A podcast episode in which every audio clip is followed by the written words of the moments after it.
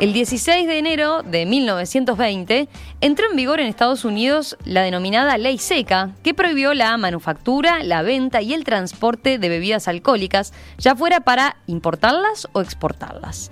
La norma, que rigió hasta 1933, fue impulsada por sectores conservadores y puritanos para combatir los vicios de aquella época.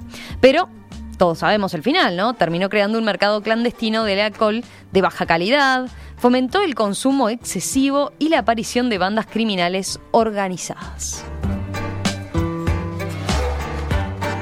Bueno, ¿les entusiasmó este tema? ¿Este Por aniversario? supuesto, por ¿Sí? supuesto. A ver, dale, Juan. Arranca vos. Bueno, yo quiero recordar que hay muy pocas oportunidades de hacer una experiencia social. Es decir, a diferencia de las, de las leyes experimentales, de las ciencias experimentales, las ciencias sociales no pueden experimentar. Pero sin embargo, la ley seca fue realmente un experimento social, ¿no? Es decir, debe ser tomado como tal. Fue un experimento social. Es decir, una, la sociedad, por determinadas razones, religiosas, culturales, a las que sea, económicas, decidió imponer la ley seca. Y duró 13 años el experimento. De modo que la actitud que uno tiene que tener como en las ciencias sociales es, tenemos un experimento, veamos los resultados.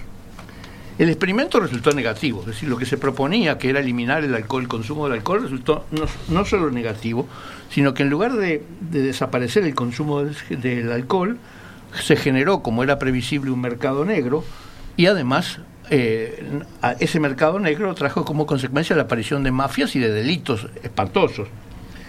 Bueno, de modo que esta experiencia social ha demostrado, diciendo la ley seca no sirve para nada, no, no elimina el consumo del alcohol. Lo curioso es que frente a un resultado tan contundente, la humanidad no aprendió nada de esta crisis, de este, de este caso. Porque precisamente en ese momento tenemos una cantidad de otras drogas, que no son el alcohol, prohibidas, que siguen el mismo esquema. Es decir, cada una de las drogas prohibidas sigue el mismo esquema. Aparece un mercado negro, aparece el narcotráfico, aparece un mercado gigantesco y aparece una mafia con una cantidad de delitos asociados. Es decir, que no hemos aprendido lo que resultó obvio de la experiencia de 13 años de la ley seca. Entonces la pregunta es, ¿aprenderemos algo alguna vez que este mecanismo de prohibición no sirve? A ver. ¿Quién sigue? Bueno, eh, voy a aprovechar que estoy en las antípodas de, de, de Juan, para, pero en este caso para estar de acuerdo, porque Ah, bueno. Ah. lo que dice eh, es totalmente cierto.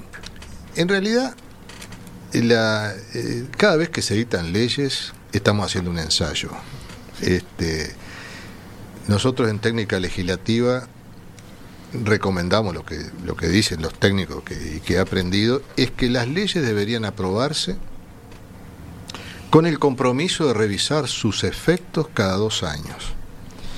Porque nadie puede estar tener totalmente la certeza de que el resultado va a ser lo que previeron los técnicos que la diseñaron. Así que es un mecanismo de carambolas tan, tan complejo, ¿no? Uno apunta a una conducta, a modificar una conducta, pero esa, cuando modificamos esa conducta, ¿qué otros comportamientos se ven alterados? Es algo muy difícil de prever. Esto que generalmente se estudia como diseño institucional, digamos, creación de incentivos, de, costos adicionales para cambiar, modificar eh, este, comportamientos, suponen cierta racionalidad en los, en los agentes que uno lo puede prever, pero no siempre esto es, es objeto de un conocimiento tan profundo como para no errarle a veces en los resultados. Podemos eh, calcular bien el impacto de una ley, pero no en, en las consecuencias que puede tener más adelante. Entonces, esto debería, efectivamente deberíamos asumir que la- las intervenciones, llamémoslas así, intervenciones legales del Estado en los comportamientos sociales deberían estar sujetos a ensayo y error. Algo que una vez en una, en una conferencia que, a la cual asistí, eh, diste, que yo estaba presente, dijiste que todo el derecho debería ser este, funcionar como un, un gran mecanismo de ensayo y error. No es tan así, yo no estoy tan de acuerdo que eso sea así, pero en, leyes importantes de, digamos, de gran impacto social, donde se- efectivamente se busca un impacto social, deberían evaluarse. Y es sorprendente cómo seguimos con esto, eh, no solamente eh, este, en casos, eh, se siguió con ese caso durante tanto tiempo, sino que además se ha copiado en otros ámbitos y se sigue copiando. Esto es lo peor. Se sigue pidiendo al Estado cada vez más intervenciones y más intervenciones eh, con amenazas punitivas, tratando de ordenar la sociedad en un sentido o en otro. Bueno, eh, lo más grave es cuando esa intervención se produce para calmar o para satisfacer demandas de tipo moral, porque esto es lo que más es lo más difícil de cambiar y lo más difícil, lo más inconveniente de tratar de cambiar. El Estado no debería intervenir en cuestiones morales, este, como en este caso, que era para satisfacer las demandas puritanas de, eso es interesante ver esos argumentos que no solamente, Sí, que no solamente fueron las demandas de, sectores religiosos puritanos que aseguraban que de esa manera salvaban a la sociedad de caer en el ir al, al, infierno y todo eso. Había argumentos de que se iban a eh, las cárceles ya no iban a tener sentido directamente cuando se aplicara la ley porque iba bueno a ser el paraíso aquí ¿no? Estados Unidos iba a pasar a ser una, zona paradisíaca pero no solamente eso también eh, por ahí encontré alguna referencia que algunos economistas tenían eh, hacían cálculos este, económicos de que iba a ser productivo porque decían que se perdía una enorme cantidad de productividad en la masa salarial, en la masa obrera, porque acostumbraban a tomar aguardiente antes de ir a trabajar y que esto bajaba un porcentaje que podía llegar al 10% del rendimiento. Todo eso se demostró falso, eran cálculos mal hechos, cosas que no se produjo ninguno de los resultados que se preveía. Y con todo, demoró mucho tiempo, tuvo que venir un cambio importante en la política, digamos, las concepciones políticas de, Estados Unidos para que se abandonara el principio, esta, esta ley. Roosevelt, ¿no? Roosevelt, sí, sí, la derogó, ¿no? 33, sí, con gran. Esto le permitió ser reelegido tres veces más después. en plena Gran Depresión, además. ¿no? En plena Gran Depresión. Bueno, pero una depresión con buen alcohol se pasa mucho mejor. Claro. bueno, de hecho, hay crónicas que recuerdan que hay muchos eh, personas de, artistas y del ámbito de la cultura que directamente emigraron, ¿no? Hemingway. Exactamente. Se fue para París. Yo creo que acá hay que recordar... Para tener libertad para, para, tomar. Que la ley lo que prohibía era la producción del alcohol y la comercialización del alcohol. No el consumo. El consumo. Eso me parece que es importante porque, sí, como la marihuana. Antes de la, de la ley, ¿no? es una, versión inocente de las cosas. Aunque posiblemente también hubieran esas figuras intermedias como el suministro, le dio una copa y entonces este, se podía aplicar allí lo punitivo. Ahora, eh, yo quisiera rescatar de la ley algunas cuestiones negativas y algunas cuestiones positivas, ambas colaterales, eh, que no tienen nada nada que ver con el resultado final. Desde el punto de vista negativo, yo creo que eh, la mafia en Estados Unidos encontró rápidamente una identidad étnica, una identidad nacional en el mundo italiano, este, del sur de Italia sobre todo, y esto creo que afectó a muchísimos inmigrantes este, de manera muy negativa, ¿no? Eh, asociados obviamente con las actividades de tipo mafioso. Pero tiene sus correlatos bueno, también es una colateralidad negativa el hecho de que importantes intelectuales como Scott Fitzgerald o como el propio Hemingway se fueran del país porque no soportaban ese, esa imposición. Pero de todas maneras también hay eh, algunos resultados positivos, que es lo que se produce a partir de eso, lo que se recuerda a través del cine, a través de las seriales, quien nos recuerda a Elliot Ness y Los Intocables, en plena ley seca, operando allí. Y, evidentemente mm, en la diáspora también hay contactos este, interesantes de esa intelectualidad eh, norteamericana que empieza a conocer un mundo latino, que empieza a conocer también Europa, que intercambia con la vanguardia y que allí también hay un fermento interesantísimo, resultado colateral negativo, pero que en definitiva también trae su, su dimensión positiva. Entonces yo creo que la ley seca em, obviamente es una experiencia, mm, digamos, este, que dejó mucho conocimiento, eh, una experiencia a no repetir, pero al mismo tiempo dejó esas colateralidades que me parece que son muy interesantes a nivel de la cultura. Hay varias, hay algunas crónicas que, que, resaltan eso, ¿no? De lo que, de lo que significó a nivel cultural. Y Sin duda. Que no, no siempre se mira desde ese punto de vista, ¿no? Y de cómo el cine a lo largo de la historia volvió sobre ese episodio y lo que significó. Bueno, en ese sentido también eh, podríamos decir que la Segunda Guerra Mundial dejó una, inspiró, hasta hoy sigue inspirando el cine, la novela, yo no quisiera que se repitiera ni cerca, eh, estamos, por supuesto. Que, nadie vaya a entender eso, ¿no? nadie está proponiendo esas cosas. Este, pero no, a mí me, me preocupa sí lo otro, lo que decía Juan, ¿no? Cómo a pesar de ese ejemplo tan contundente, porque no hay nadie que pueda negar el fracaso en términos de resultados, cómo se sigue intentando esto. Bueno, yo creo que es en parte una concepción equivocada de lo que es el derecho, que seguramente está eh, es inherente a cierta forma, de, a ciertos modelos de formación de los juristas o de, o de la cultura legal, que creen que el derecho o la ley puede cambiar así mágicamente la realidad. ¿no? Y esto es un error tremendo. ¿no? Frente a eso, yo he escuchado de gente muy inteligente que me ha dicho, en, algunos casos, dice, bueno, sí, sabemos que esto no va a tener resultado, que me acuerdo en, los debates sobre, eh, sobre el aborto, que es una situación parecida también. Sí, sabemos que esto no, no tiene resultados, que igual va a haber abortos clandestinos y todo lo demás, pero es importante que la ley lo diga, porque es educativa. Bueno, yo creo que ahí también hay una gran confusión de las funciones de las cosas. La educación es una cosa y la ley no está para educar, la ley está para establecer aquellas eh, reglas mínimas de convivencia que tengan seguramente el respaldo de la fuerza del Estado para aplicarlas. Si no, más vale que el, rol de educación lo cumplan el sistema educativo o los medios de comunicación o la cultura en general pero no podemos recargar la ley con una cantidad de deberes que después no terminan en nada, que lo que hacen es debilitar la imagen social que tenemos del derecho. ¿eh?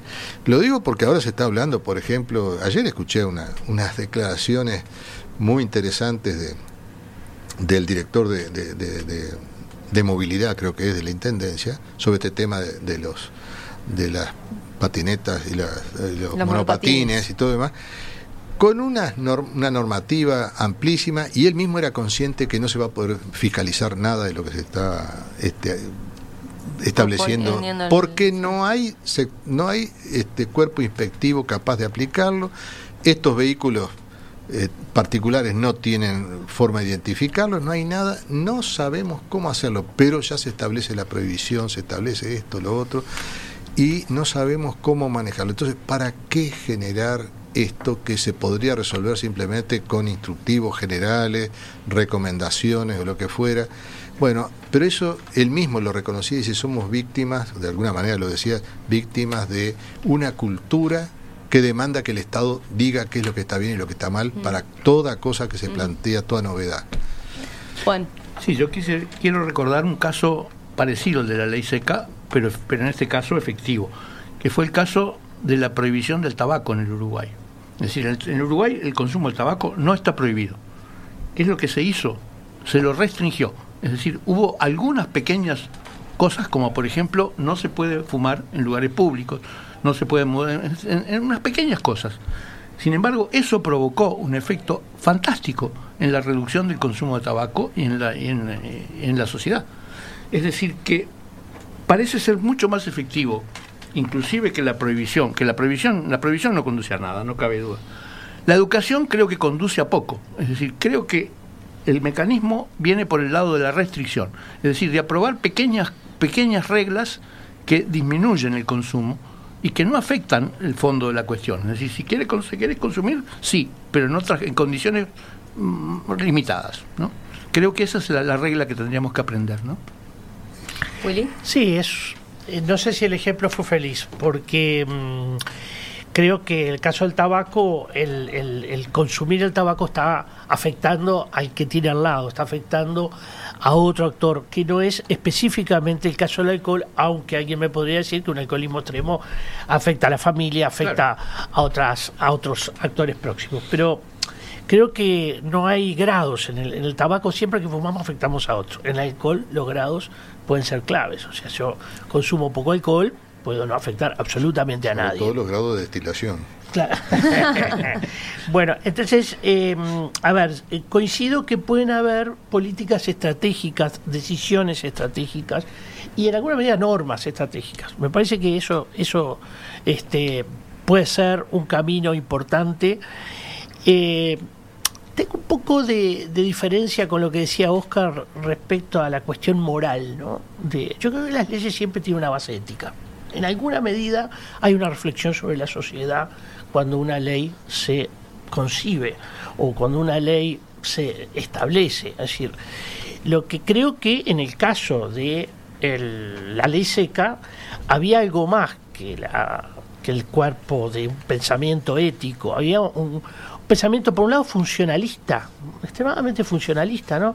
Eso de si tomaban menos iban a rendir más, casi una, una mirada taylorista, podríamos decir, sobre, sobre la cuestión, pero también había una teleología, un- una mirada de base religiosa radical que tenía mucho que ver con el puritanismo y que llevaba a mirar este, una sociedad futura ideal como debía ser y donde el alcohol justamente no tenía eh, función ninguna dentro de esa de- del camino hacia esa a esa este, sociedad ideal ¿no? entonces eh, yo creo que ahí mm, se unieron dos elementos que fueron decisivos en- sobre todo en el espíritu norteamericano, ese espíritu este utilitario del cual hablaba Rodó, ¿no? ese, ese extremo utilitarismo, y por otro también esa componente teleológica de hacia dónde debe ir la sociedad este, sin posibilidades de salir de ese, de ese trillo. ¿no?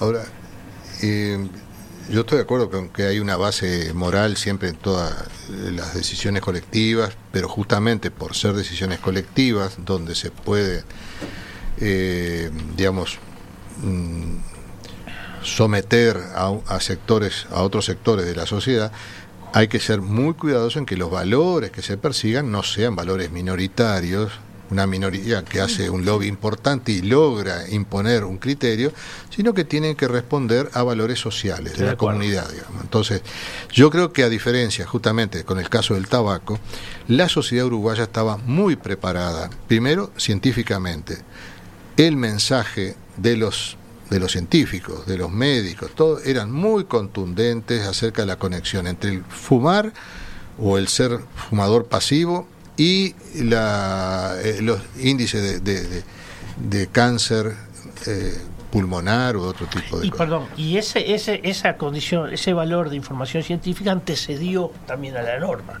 O sea, estaba realmente preparada la sociedad. Estaba preparada, exacto. Entonces, eso alentaba, además coincidía con un valor, que es la conservación de la vida, la, la, eh, el Uruguay eso es muy importante, la salud, todo lo demás, la sociedad estaba preparada, o sea que tuvo un respaldo muy grande por, por eso. No pasa nada. No llamen a Oscar a esta hora. Que está. Y además, claro, es lo que pasa, que cuando eh, sucede esto no se puede apagar el celular. No sé Voy a, a leer un tramo de una nota del observador que está bien interesante sobre, que recuerda este aniversario, ¿no? Señala que al final el remedio para los males del alcohol en Estados Unidos resultó peor que la enfermedad. La ley seca nacional duraría hasta el 33, cuando fue derogada en plena Gran Depresión por el nuevo gobierno demócrata de, de Roosevelt. En marzo se admitió la producción y comercio de vino y de cerveza de baja graduación y luego en diciembre se eliminó esa enmienda, ¿no? La enmienda constitucional que ah, lo había prohibido. Los diversos estados y condados del país pasaron a regular con mayor o menor tolerancia toda la cadena de la bebida alcohólica. Ha habido muchas otras leyes secas, incluso en Rusia, durante los primeros años de la Revolución Soviética. Aún en la actualidad, dice la crónica, muchos países islámicos prohíben el consumo de bebidas alcohólicas con mayor o menor rigor, pero ninguna ley seca alcanzó la difusión de la estadounidense. Primero dice por el tamaño y la riqueza del país incluido y también por la visibilidad que le han dado el cine y la literatura. Ahora el consumo de alcohol per cápita es más alto en el norte de Europa eh, en Europa del Este y en Rusia que en Estados Unidos. Y termina señalando eh, una frase de Luis Buñuel. Dice, la ley seca fue realmente una de las ideas más absurdas del siglo XX. Esto fue lo que concluyó Buñuel. Bien es verdad que en aquella época los norteamericanos se emborrachaban como unas cubas. Después, creo yo, aprendieron a beber, dice. Yo creo que no es casual los ejemplos citados, ¿no? La revolución rusa en sus comienzos, el Islam, eh, el puritanismo de Estados Unidos, tiene mucho que ver con esa cuestión de, teleológica, ¿no? Es decir, Sí, de hacia dónde vamos, que sabemos de antemano dónde vamos a ir, cómo es el modelo final. Eso tiene mucho que ver con mm, decisiones como esta. ¿Querés redondear con lo que te había quedado inconcluso? Oh, pido disculpas, pero No nunca me había nada. pasado y no, y no era llamada, es una se disparó alguna cosa con el contacto con el cuerpo, se disparó alguna alguna aplicación que no sé qué ni, ni cómo apagar.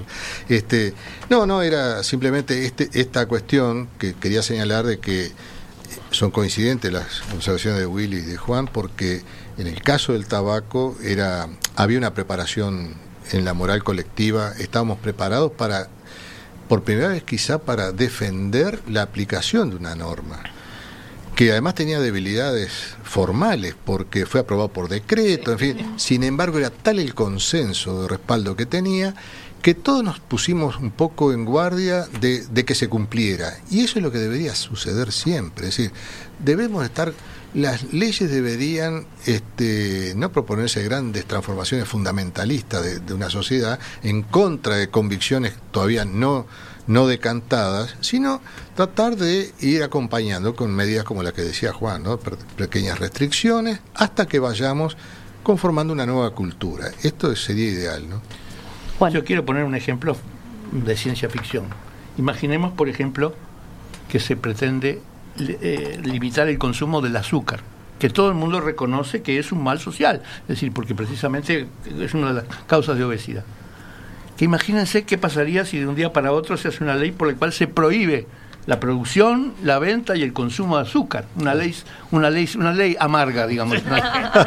la ley amarga. Imagínense todo lo que pasaría. Imagínense por el contrario qué es lo que qué es lo que corresponde para disminuir el consumo del azúcar, sino que más bien vendría por pequeñas restricciones y pequeñas formaciones culturales, ¿no? Por difusión cultural de las consecuencias. Sí, hay- Creo que este es un buen ejercicio. Tomando esto, hay una, hay una un chiste que hace un escritor que ahora mismo no me acuerdo quién es, es alguien muy conocido, pero en este momento no me acuerdo el nombre, un latinoamericano, creo que decía, bueno, yo creo que habría que prohibir la, la literatura, dice, porque está probado que cada vez que se prohíbe algo, la gente por llevar la contra va y hace lo que está prohibido, dice. Quizá de esta manera lograríamos que la gente leyera más. Y si capaz que se forma una mafia literaria.